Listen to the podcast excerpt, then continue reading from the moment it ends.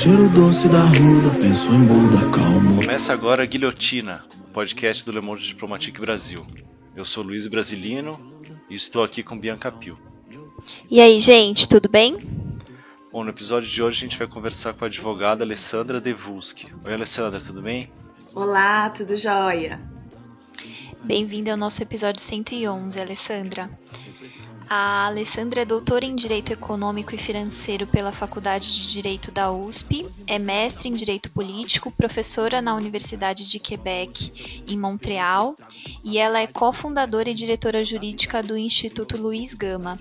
Atualmente também é diretora-geral do organismo Corporação de Desenvolvimento Comunitário é, de Côte de Neige, em Montreal, e ela é autora do livro Colorismo, da coleção de feminismos plurais da editora Jandaíra. E é sobre essa obra que a gente vai conversar com ela hoje.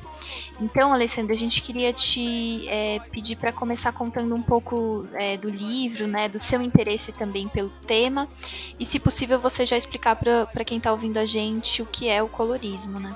Uhum. Bom, mais uma vez, muito obrigada, uh, Bianca, Luiz, pelo convite. Eu sou uma admiradora do podcast de vocês e, como eu havia dito, para mim é realmente um prazer e uma honra. Escrever o livro era um compromisso que eu tinha, uh, não só uh, comigo e com a minha família, mas com, também com, com, o Brasil, né? Então, um convite para escrever o livro corresponde bem a, a uma certa necessidade que eu tinha é, de escrever sobre o racismo, mas escrever sobre o racismo especificamente sobre um fenômeno é, que é muito importante em uma sociedade altamente miscigenada, como é o caso do Brasil, que é a questão uh, do colorismo, né? De como é que, uh, e aí tentando aqui dar um conceito assim bem rápido sobre o que é o colorismo, que é, uma, é um fenômeno ligado, obviamente, uma tecnologia, a gente vai dizer assim, do racismo, que hierarquiza, né, que segmenta a população negra de acordo com ah, critérios oriundos da supremacia branca, né, de uma ideia de hierarquia racial, ah, na qual ah, a supremacia branca é o elemento que dita a ordem e dita os estereótipos nos quais nós devemos nos integrar. Então, em uma sociedade como a brasileira, com 56 cento de negros, dos quais uh, ah, 46% de negros claros, né, aquilo que o IBGE chama de pardos, e de 9,3% de pretos, aquilo que né, eu considero negros de pele escura, né, que estão mais associados ao fenótipo associado à africanidade, é uma sociedade com essa composição, para ser organizada, precisa se utilizar uh, do colorismo para disciplinar, vamos dizer assim, os corpos e organizar politicamente uma sociedade profundamente racializada, né?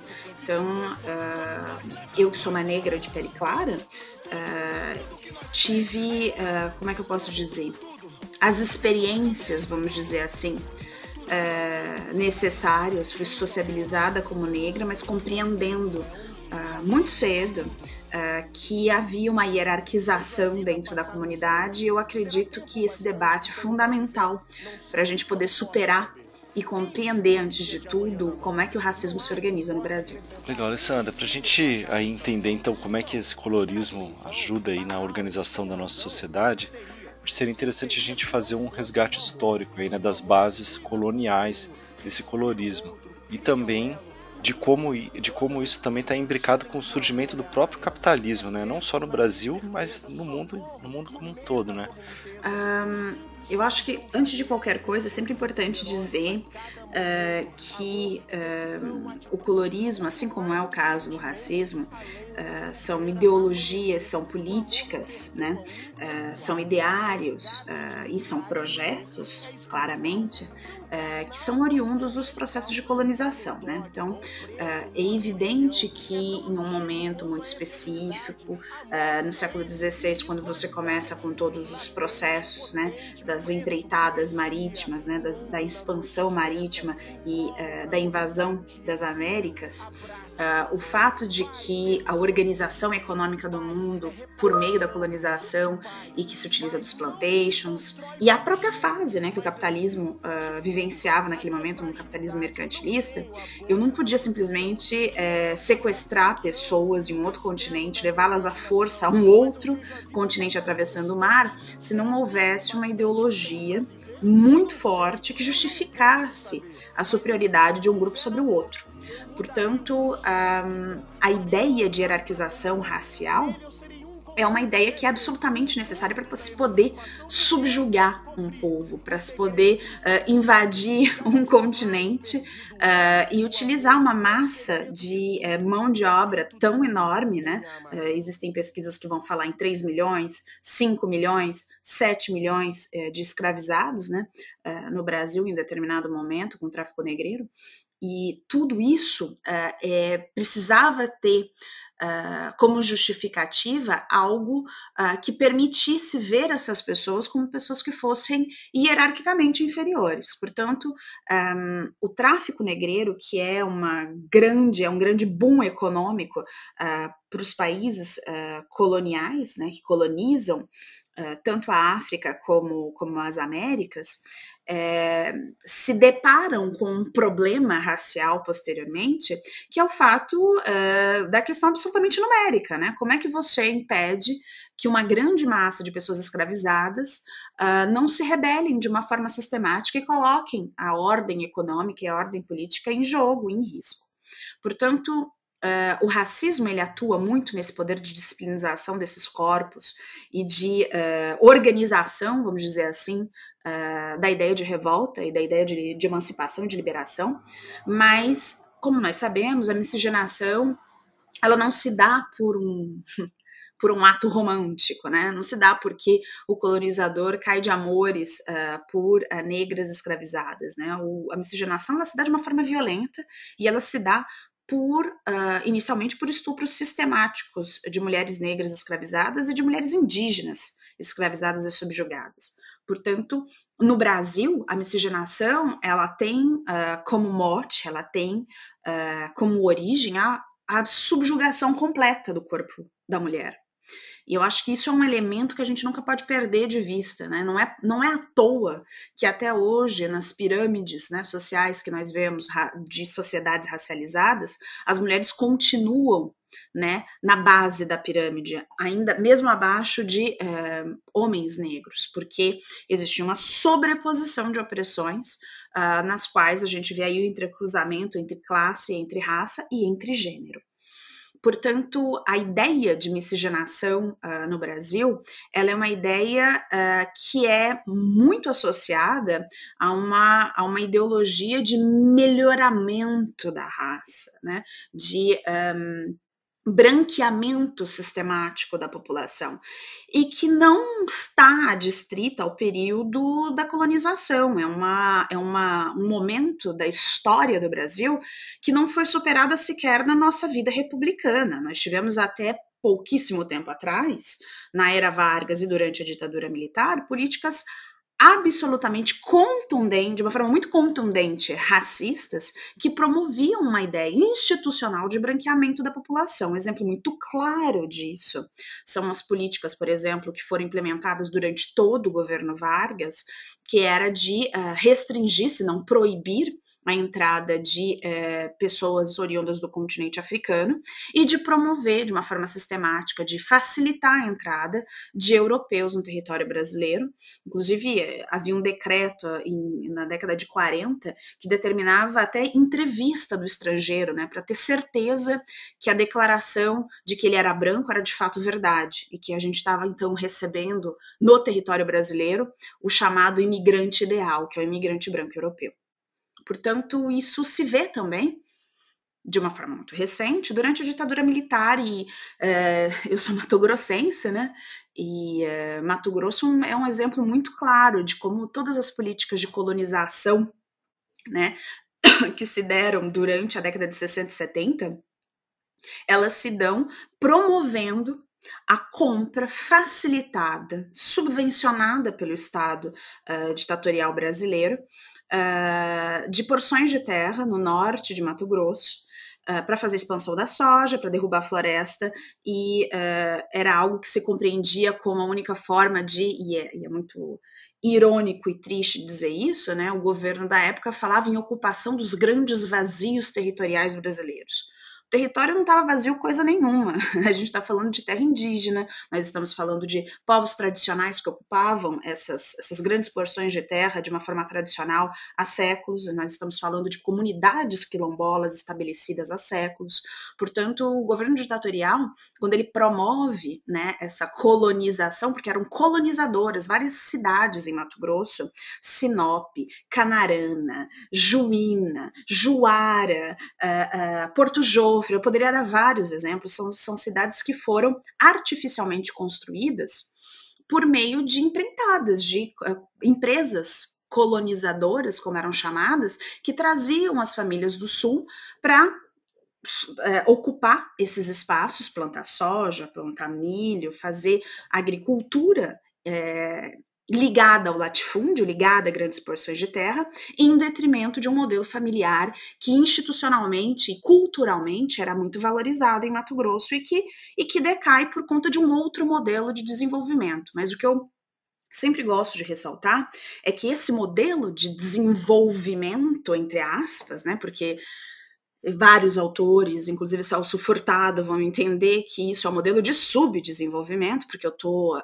promovendo uh, a ideia de que o Brasil deve ser o celeiro do mundo, que o Brasil deve exportar commodities em detrimento uh, de tecnologia, em detrimento de outras atividades que são mais interessantes socialmente, né, para a sociedade como um todo, para diminu diminuir as desigualdades sociais, mas essas atividades institucionais de subvenção dessas terras, e que um, promovem esse tipo de ocupação territorial, elas estão profundamente calcadas de uma ideia racialista de que esses colonos, provenientes de um processo de colonização, entre aspas, né, mas na verdade o que é? É a promoção de uma, de uma imigração para o Brasil oriunda da Europa, portanto, colonos de origem italiana, alemã, polonesa, ucraniana, são trazidos para Mato Grosso porque eles vão melhorar a população. São eles que vão trazer o desenvolvimento necessário no Brasil, para o Brasil e para Mato Grosso, porque é a mentalidade de que o europeu tem mais capacidade, tem mais competência, trabalha de uma forma mais eficiente. Então, é uma forma racializada uh, de se desenvolver o país e racista, de fato. Portanto, o colorismo sobretudo que seja em Mato Grosso, em São Paulo, no Rio, é essa institucionalização né, de uma segmentação da comunidade negra, na qual quanto mais o negro é miscigenado, no sentido de que se aproxima de um fenótipo europeu branco, ele tem mais consideração na sociedade, ainda que seja considerado negro e que seja discriminado. Portanto, o negro de pele clara, de, de pele clara ele sofre racismo e ele um, está, infelizmente, sujeito né, às discriminações é, relacionadas a uma sociedade racializada da, da, de uma mesma uh, forma que o negro de pele escura, mas é a natureza, é a, a, a maneira pela qual o branco se relaciona com este negro de pele clara que se dá de uma forma um pouco diferente. Uh, portanto, eu acho que é bem importante colocar uh, essas distinções para a gente não achar que o colorismo está dizendo, ou que o colorismo afirma que né, o colorismo, a ideia de colorismo uh, significa que a gente quer segmentar a comunidade negra. Ao contrário, a gente quer compreender de que modo, infelizmente, a comunidade negra introjeta, internaliza essas ideias de super, superioridade dentro, né, na, nas suas esferas internas.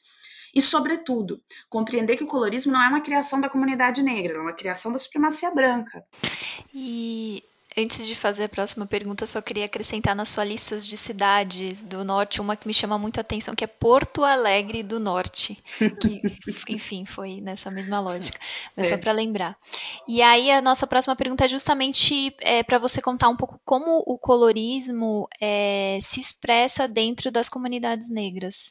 Eu não vejo problema nenhum em responder essa pergunta, mas eu sempre gosto de uh, iniciar essa resposta Lembrando que o colorismo não é uma invenção da comunidade negra, ela é simplesmente uma constatação de como é que a gente hierarquiza uh, a comunidade negra de acordo com o ideário supremacista branco, que não é uh, oriundo, não é criação da comunidade negra, mas o que acontece, é obviamente natural que aconteça, é que a comunidade negra se veja segmentada e veja que certas oportunidades que um, são quase que interditadas ao negro de pele escura, Uh, quando existe a possibilidade né, uh, de criação, por exemplo, de uma política pública ou de uma empresa, por exemplo, que abre um processo seletivo, uh, como é que a gente vai dizer isso? Que valorize a diversidade racial brasileira, a gente percebe sistematicamente que, que negros de pele clara têm um trânsito mais fácil. Então, existe,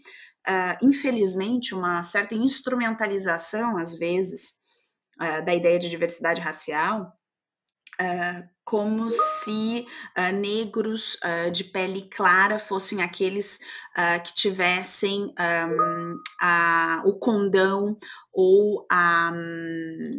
Como é que eu posso dizer? A, a representação da comunidade negra. Então, revistas, processos seletivos em empresas, concursos públicos. E a própria ocupação né, do espaço público eh, e a organização dos nossos espaços também privados, né, dos nossos espaços familiares, acabam sendo ditados por essa ideia de que uh, black is beautiful, but, né, ser negro é bacana, é legal, mas nós temos como pessoas racializadas, né, como pessoas que são sociabilizadas em um país profundamente racista, a gente, de uma forma quase que uh, natural, uh, reproduz a ideia de que tal negro é bonito porque ele tem algum tipo de miscigenação. Esse negro é, é ele é uh, essa, essa mulher negra, ela é bonita porque ela tem os traços finos, né? Por que, que a gente fala isso? Porque a gente valoriza conscientemente e inconscientemente o arquétipo branco, mas isso para falar estritamente de em termos uh, de conceito estético e de beleza, mas existe também uma carga política muito forte, que é o fato de que considerando que uh, negros brancos, uh, negros brancos é ótimo, negros de pele mais, mais, mais clara, negros que têm na sua família uh, avós, uh, avós uh, brancos, esses negros eles portam traços que um, evocam essa miscigenação e que tornam a sua passagem em certos círculos extremamente fechados e extremamente interditados para o povo negro, eh, torna-se acesso facilitado então, eu estou falando de vantagens, eu não estou falando de privilégios. Porque a ideia de privilégio em uma sociedade racializada, ela ela está distrita ao ser branco, né? Porque ser branco é ser a regra. E ser negro é aquele ponto fora da curva, é a exceção. Portanto, tudo aquilo que te leva, como negro, a ser associado a algum elemento ligado a, ao arquétipo europeu traz algumas vantagens. E eu acho que a importância de se discutir o colorismo no Brasil é a de uh, compreender esse fenômeno no interior da comunidade e não uh, permitir que uma ideia supremacista branca, que é uma ideia de hierarquização racial, que é profundamente eugênica também, né? que está muito associada à ideia de eugenismo, à ideia de que uh, um, uh, certas características são características subhumanas, animalescas, né? É, isso, é, isso é algo muito comum em sociedades racializadas. Portanto, compreender o colorismo é negar nos organizarmos entre negros desta maneira, reproduzir a ideia do colorismo como se a miscigenação fosse algo a ser celebrado, como se fosse algo que nos salvasse de uma condição menor ou de uma condição uh, inferior. Então, eu acho que é um debate difícil, é um debate que abre feridas profundas na, na, na como é que eu posso dizer, na na, no ideário, mas na, na, na forma pela qual nós aprendemos a nos organizar no Brasil. É um pouco olhar para o espelho e reconhecer uh, que certas hierarquizações existem, inclusive, dentro da própria comunidade negra. E eu acho que é só compreendendo esses fenômenos, eu estou bem convencida disso, é que a gente consegue uh, avançar com a pauta antirracista de uma forma realmente uh, conjunta, coletiva. Né? Não dá para falar em antirracismo deixando uma parcela dos nossos irmãos e das nossas irmãs para trás. Uhum. Alessandra, a gente queria na sequência ainda aprofundar essa questão de, dos desafios que o colorismo coloca aí para a luta antirracista, mas antes eu queria te perguntar sobre o mercado de trabalho.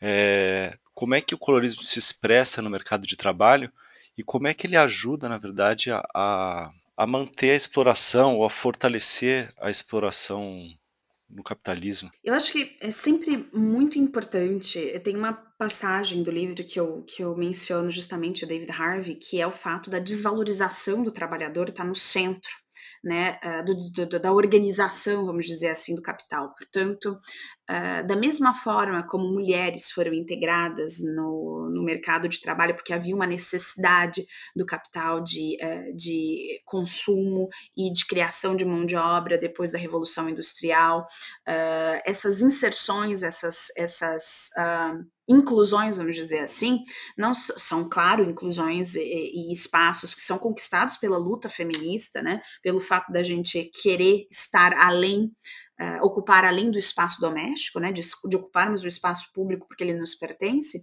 mas havia um contexto uh, econômico no qual essa inserção uh, podia se dar, né. Portanto, um, a própria abolição da escravidão, a própria questão né, do fato de por que, que foi tão tardia, por exemplo, a abolição da escravidão no Brasil, elas estão relacionadas à forma como, como o capital ele se organizou no Brasil. Né? E uma vez uh, abolida, a, a, a, escravidão nas Américas, você tem um grande contingente de pessoas que fazem uma pressão uh, muito forte dentro do mercado uh, de organização, inclusive da massa salarial, né?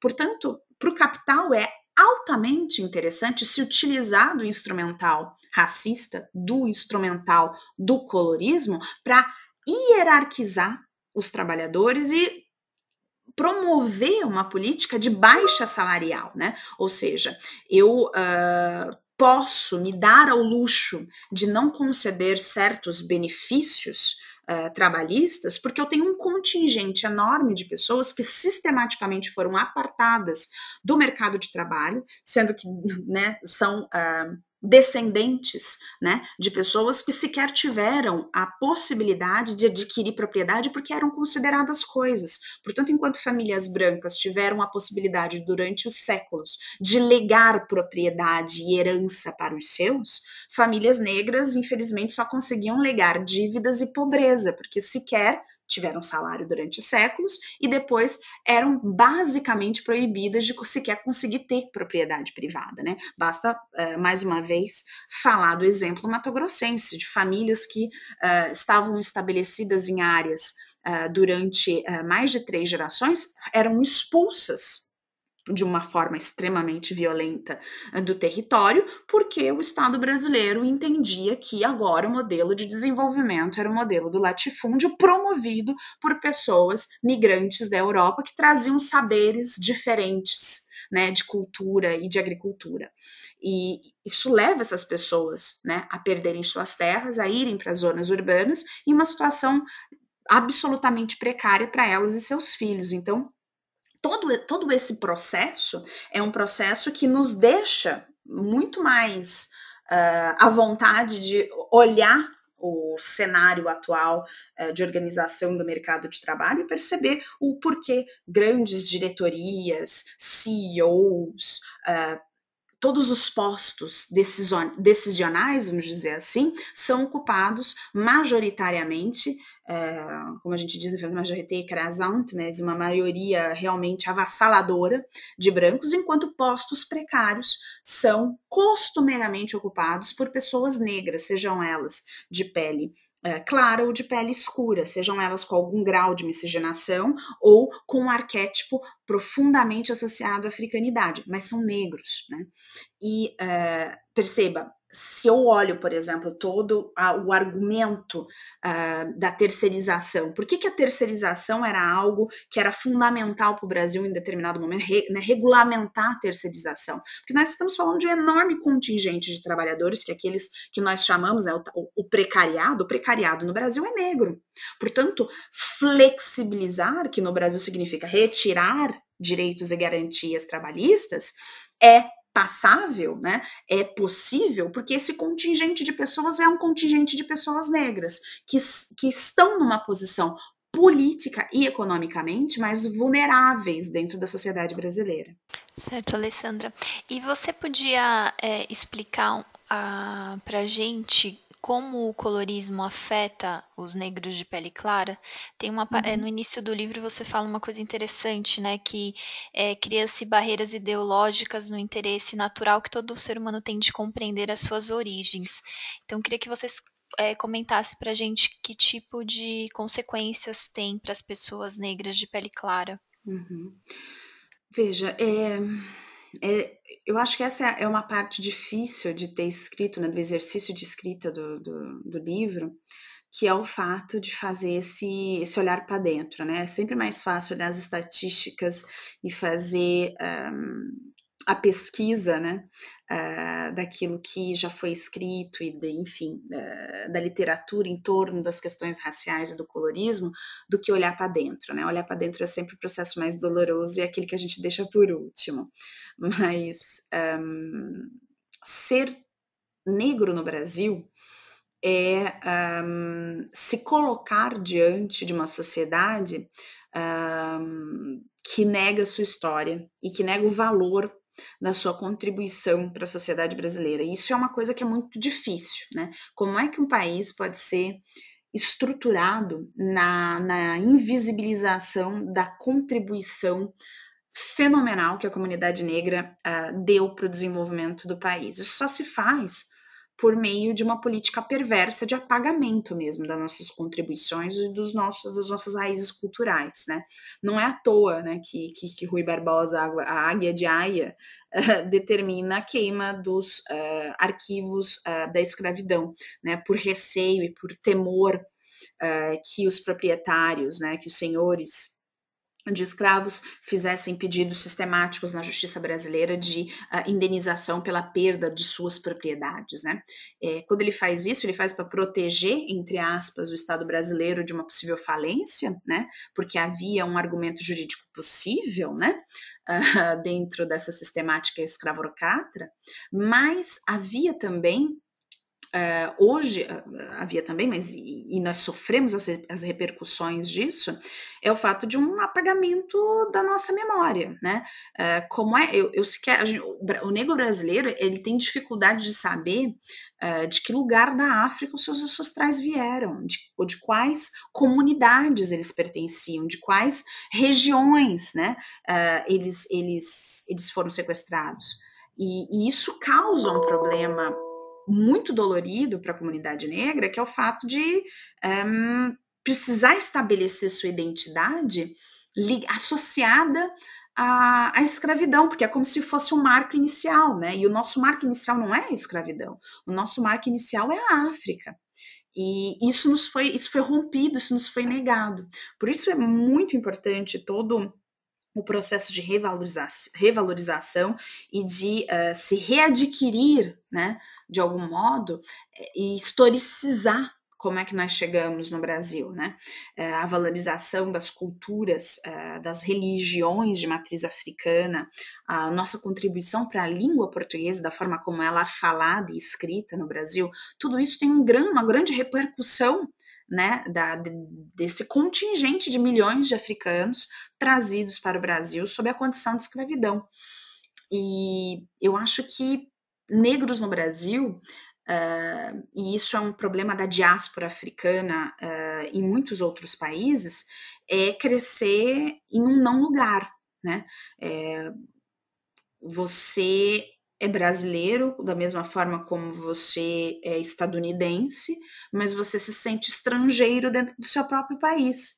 Mesmo se no caso brasileiro você faça parte de 56% ah, da população. Né? Olhar para a TV e não se ver como. Hoje a gente tem muito mais negros na televisão, nas propagandas, e isso é um processo, isso é um ganho uh, das reivindicações e da luta política da comunidade negra. Isso foi algo arrancado, né? Isso não foi algo concedido. E, mas a maior parte uh, das mulheres e dos homens da minha geração cresceram sem qualquer tipo uh, de possibilidade de se ver na TV, nas revistas. Então você precisa construir a sua, a sua identidade em cima quase que do nada. Você precisa ir buscar. Eu, como, né, que enfim me escolarizei em Mato Grosso, fui ouvir falar de quilombos. Eu já tinha mais de 20 anos. Não é normal que numa sociedade como é a brasileira, com a quantidade de revoltas e de movimentos políticos extremamente bem organizados, uh, estruturados, de grandes estratégias políticas, como é o caso de, né, do quilombo uh, uh, Mata Piolho em, em em Mato Grosso, como é o caso do Quilombo de Palmares, como é o caso da revolta dos malês também na Bahia, tudo isso indica para a gente o grau de organização uh, da comunidade negra durante, inclusive, a escravidão e que foi absolutamente apagado e negado né, à comunidade negra como elemento de construir a sua identidade. Portanto, é a partir, eu, eu, diria que o MNU, por exemplo, que é o Movimento Negro Unificado, durante a década de 60 e 70, tem esse, esse condão de, de reorganizar a nossa história, de promover esse resgate daquilo que nós somos, para que a gente possa ter orgulho da nossa negritude, nos vermos como negros e reivindicarmos a nossa posição, é, que não é uma posição Uh, não é uma posição nem inferior e nem superior. O que a gente quer é uma posição que seja de igualdade, de discutir nossas questões estruturais no país de igual para igual. Pensando na luta antirracista, é, Alessandra, como o colorismo pode afetar, não sei se funcionar como um fator que desagrega as pessoas nesse combate ao racismo? Uhum. É, isso eu acho assim que é o efeito, é, sabe, Bianca, perverso do colorismo, que é o fato de você instrumentalizar e criar tokens mesmo, sabe, dentro da comunidade negra, como se é, determinadas pessoas representassem a comunidade negra e que uma vez que elas ocupem um determinado posto de poder, que a luta está ganha. Não, a luta não está ganha. As favelas, os bairros periféricos, né, a maior parte das mortes violentas uh, sob a mão da polícia são de jovens negros assassinados, mulheres negras sofrem violência obstétrica, têm dificuldade de acesso a determinados uh, mecanismos de. Uh, mecanismos de, de, de, de, consultação de saúde dentro do SUS, porque são negras, tudo isso um, vem dessa organização da sociedade que uh, distribui, vamos dizer assim, os afetos, a atenção e o respeito de acordo, infelizmente, com, com a tonalidade de pele e com pertencimento racial. Agora, eu acho que é, o, o efeito mais perverso disso é quando a comunidade negra um, cai na armadilha, vamos dizer assim, de reproduzir os efeitos uh, do colorismo, né? E de nos olhar e de começar a nos olhar de uma forma hierarquizada, como é esse olhar construído, né? Pelo outro, que é o branco, né? E eu acho que o mais difícil dentro da comunidade negra é romper romper, porque o que a gente precisa mesmo é de rompimento, é de romper uh, o, o, elo reprodutivo de uma ideia de supremacia racial. Uh, a gente sabe que biologicamente a ideia de raça é uma ideia falsa, é uma ideia falseada, é, enfim, é oriunda justamente da pseudociência ligada à eugenia. A gente sabe que não existe distinção, bio, distinção biológica importante nenhuma entre raças. A ideia de raça é um conceito cultural, é um conceito histórico, é um conceito que responde a uma necessidade do capital em determinados momentos e que ainda responde hoje, porque é interessante segmentar trabalhadores e dar certos privilégios a algumas minorias e para outras não. Portanto, um, eu acho que a perversidade, vamos dizer assim, é, do colorismo quando ele é adotado pela comunidade, pela comunidade negra, é quando a gente começa a nos olhar entre nós com esse crivo, com essa lente da supremacia branca. Portanto, acho que a gente passou na década de 60, 70, 80 por um movimento muito importante que era o um movimento de revalorização da nossa negritude, de nos considerarmos negros, né? Porque a gente tinha medo, né? É, medo porque se considerar e ser lido como negro no Brasil significava sofrer violência, significava ser apartado sistematicamente da sociedade de oportunidade de emprego, é, de ascensão social, de estudo, de afeto. E é muito recente no Brasil essa revalorização do que é ser negro, né? Dessa revalorização uh, das nossas raízes africanas e indígenas também, né? E, e o que eu acho que é fundamental na compreensão do colorismo como um instrumental de emancipação e não de reprodução uh, do ideário supremacista racial é de romper com a ideia de que um, uh, ser negro Uh, tem uh, uma, uma conotação que pode ser mais aceitável se existe miscigenação, se existe traços oriundos da europeanidade. Não, ser negro, ser negro é ser diverso, porque a miscigenação, ela é um dado, ela tem uma origem violenta, ela tem uma origem que é, um, como é que eu posso dizer, um, que não foi que não foi uma escolha, né? A, a, a, miscigenação ela é uma constatação hoje na sociedade brasileira. Os negros de pele clara, que são chamados pelo IBGE de pardos, fazem parte né, de 46% da população. Não é, não é algo negligenciável, muito pelo contrário. Uh, mas, dada essa constatação, se permitir compreender, né, se permitir ver como negro no Brasil, significa olhar para a comunidade é, que é diversa e que não é só composta de pessoas negras de pele clara, que é composta também de negros e negras de pele escura, de perceber que no, na luta antirracista, a, a luta antirracista só faz sentido se nós pudermos incorporar essas pessoas também nos postos decisionais, nos lugares de protagonismo político e econômico para apresentar soluções de desenvolvimento para o país que correspondam a uma realidade que, em muitos casos, só é vivenciada uh, por negros de pele escura. Uhum. Alessandra, eu queria incluir uma outra dimensão dessa questão, que é a questão de gênero, né? Queria te perguntar quais são as diferenças do colorismo para homens negros e para mulheres negras e aí, se possível, pedir para você complementar também falando sobre a importância do feminismo negro. Né? É, é, eu acho que, uh, como muito bem disse uh, Lélia Gonzalez uh, e Angela Davis, uh, bem antes de mim, e Jamila Ribeiro também, e é importante a gente perceber que um, as opressões elas não se dão de uma forma apartada, né? elas não se dão, elas se dão por meio de um fenômeno de vasos comunicantes mesmo, e as opressões se sobrepõem. Portanto, uh, eu, por exemplo, tive a oportunidade de uh, estudar em escolas uh, privadas, né? Eu tive oportunidade uh, de ir para a universidade, eu tive oportunidade de fazer mestrado, de fazer doutorado, e eu tenho um privilégio de classe, que não é. que não pode ser ignorado dentro daquilo que eu conquistei. Claro que eu tenho meu esforço, meu trabalho, lá, lá, lá, mas existe um privilégio que foi exercido.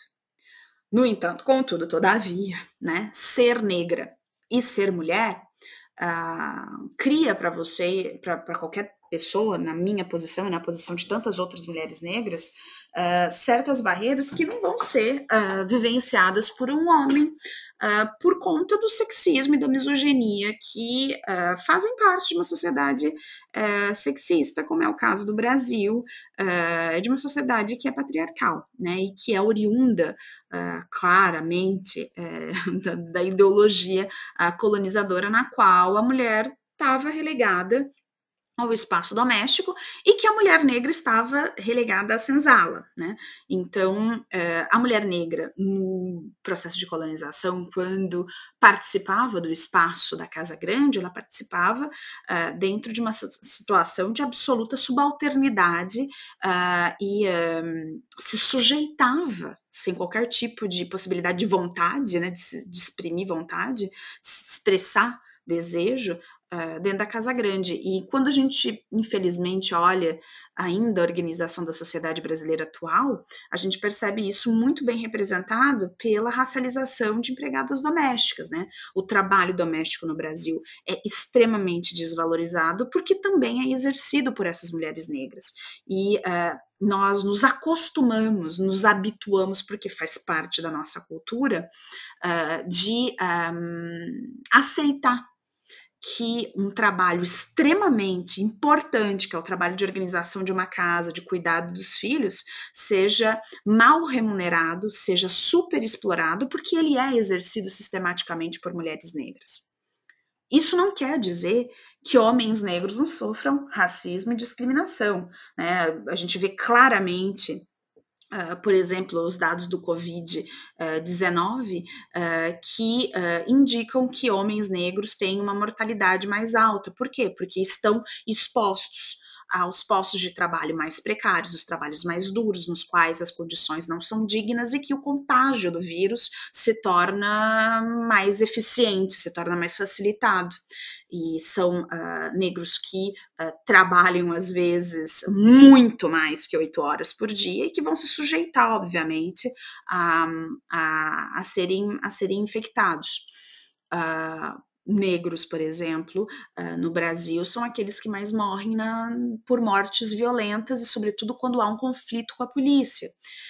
Então, todos esses elementos nos mostram que uh, a racialização ela atravessa uh, com a mesma força homens e mulheres mas os espaços, as instâncias, a natureza dessas discriminações acontece de uma forma distinta, né? Uh, por quê? Porque a nossa sociedade ela se organiza dando espaços para certos homens, né, com certos arquétipos, e para as mulheres sobre, especialmente mulheres negras de pele clara, uh, existem uh, facilidades, vamos assim dizer, uh, que não são dadas a mulheres negras de pele escura, especialmente no ambiente de trabalho.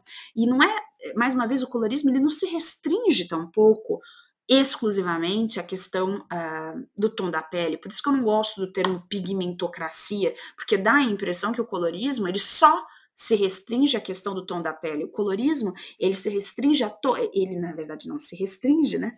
Ele, é, ele está associado a, aos traços da africanidade, que estão relacionados ao cabelo, estão relacionados à largura do nariz, à grossura dos lábios, tudo aquilo que culturalmente nós associamos à africanidade, mesmo se quando nós vamos até o continente africano, a gente perceba que as próprias africanidades lá são absolutamente diversas e que um sudanês é diferente de um de um uh, de um uh, uh, senegalês, que é diferente uh, de alguém que nasceu na Mauritânia, e assim por diante. Mas nós temos todos o arquétipo da africanidade, que não é o, que é o arquétipo né, dentro do, do, da organização cultural que nós vivemos, um arquétipo distinto né, no outro polo daquilo que nós entendemos como branco. E esses arquétipos influenciam a forma pela qual nós vemos homens e mulheres. Mas veja, homens, né, o arquétipo do viril, né, do homem que uh, é forte, do homem uh, uh, que se coloca em determinado espaço, é algo que facilita o exercício de, de, de, determinadas tarefas e atividades e o exercício de certos papéis a homens negros, que, e esses papéis são negados às mulheres negras porque são mulheres. E a isso se sobrepõe posteriormente a ideia de que a essas, essas mulheres não um, nós não associamos outras características que, dentro do contexto da feminilidade uh, e do mundo feminino, são importantes, que é o afeto, que é a doçura, que é a delicadeza, que são conceitos que nós não atribuímos a mulheres negras, porque a africanidade, dentro da ideia da supremacia branca, ela é vilanizada, ela é associada a, a características animalescas que estão no polo oposto daquilo que nós uh, valorizamos no mundo feminino e que nós vamos conseguir valorizar em mulheres brancas, mas que vamos negar sistematicamente a mulheres negras. E isso se relaciona, infelizmente, à economia dos afetos e à própria oportunidade de trabalho. Alessandra, eu queria que você falasse um pouco da importância e da contribuição do feminismo negro nesse debate, né, nessa luta, porque tem uma questão interseccional que você não, você tem que colocar gênero, raça dentro desse dessa análise, né? Não, não dá para ignorar nenhum nem outro, né? Sim, eu acho que uh, e eu sempre digo para Jamila e digo para enfim para tantas mulheres importantes hoje uh, no cenário nacional do quanto foi importante e é importante para a nossa geração nos afirmar uh, como, como mulheres que um, existem uh, de uma forma complexa, que não é simplificada e muito menos restrita a, ao seu corpo, à sua sexualidade. Né? Mulheres negras foram sistematicamente associadas a uma hipersexualidade ligada a, esse passado colonial de, de, de, exploração do corpo, né? de se pensar o corpo negro feminino como corpo à disposição do desejo e da libido alheia. E por isso é tão difícil uh, para mulheres negras se estabelecerem uh, possivelmente uh, em, um, em, instâncias universitárias, em instâncias de poder, porque o imaginário coletivo, vamos dizer assim, do brasileiro, nos coloca num lugar de subalternidade do qual dificilmente a gente consegue se retirar ou se autoafirmar sem comprar algumas brigas, né? Então, assim, é, conversando com, com, com amigas e com colegas negras, a gente percebe que todas nós tivemos no nosso percurso acadêmico, universitário, profissional, é, ocasiões nas quais nós precisamos romper com determinados paradigmas, porque ou a gente criava o desconforto, ou a gente continuaria seguindo aquele papel que é confortável para o outro, né, de subalternidade, mas que para nós é muito violento, sobretudo quando a gente sabe que pode fazer muito mais e melhor. Então, um, eu acredito que o feminismo negro ele é imprescindível uh, em uma sociedade como a, da, como a brasileira, porque na nossa pirâmide social, as mulheres negras, elas são a base da pirâmide. Elas são aquelas que ganham os, os menores salários. Elas são as chefes de família, né, com tantas casas uh, de, uh, como é que eu posso dizer, de, de, de, de lares monoparentais, né, mas são essas mulheres que exercem esse, esse papel, as, muitas vezes sozinha, de cuidar dos filhos, filhos, de cuidar da casa, e ainda assim, com todo esse protagonismo nas suas vidas, elas são consideradas ineptas e incapazes uh, de uh, gerenciar uma empresa ou de coordenar um trabalho, né?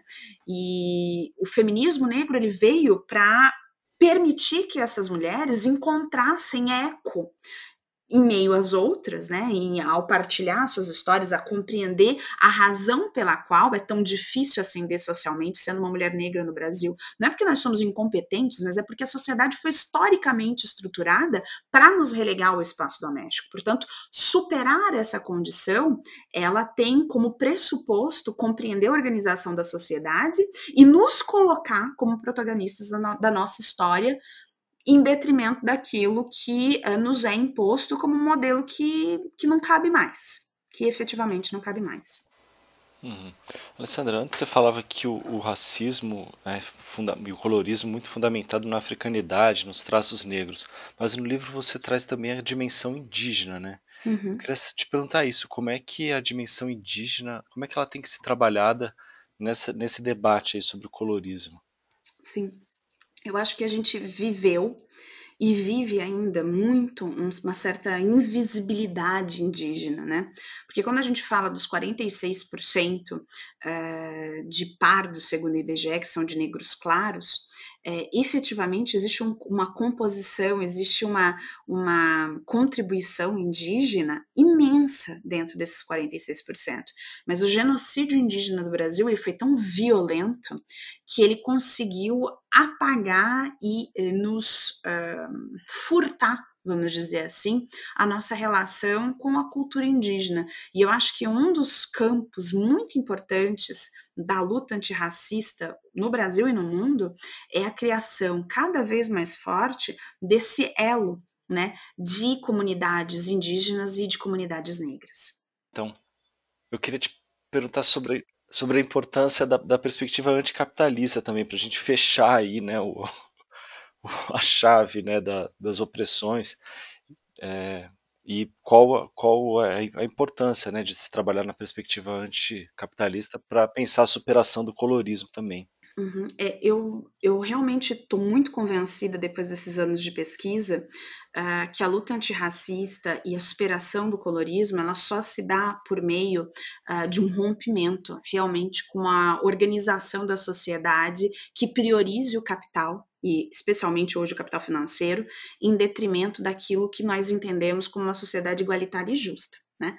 Não dá para pensar em abolição, uh, em emancipação uh, em libertação uh, do racismo, do colorismo, das opressões de gênero e das opressões, obviamente, de classe, sem repensar o nosso modelo. A, a, acho que a parte, a, a grande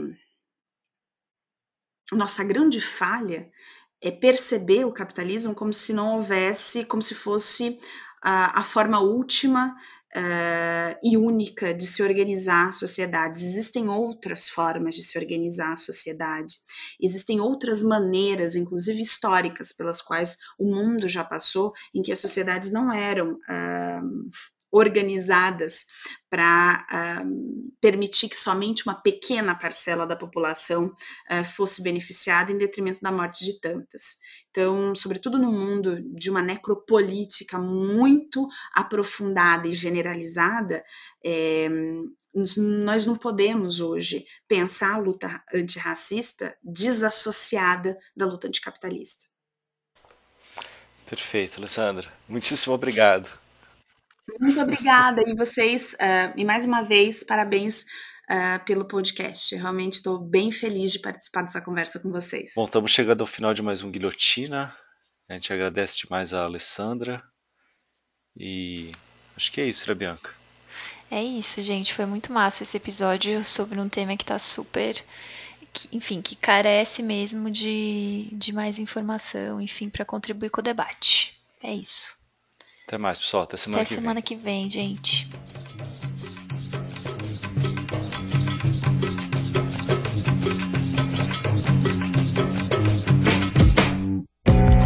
Falar demais, chiclete a zeta. Chama o Samu e ensina pra esse comédia.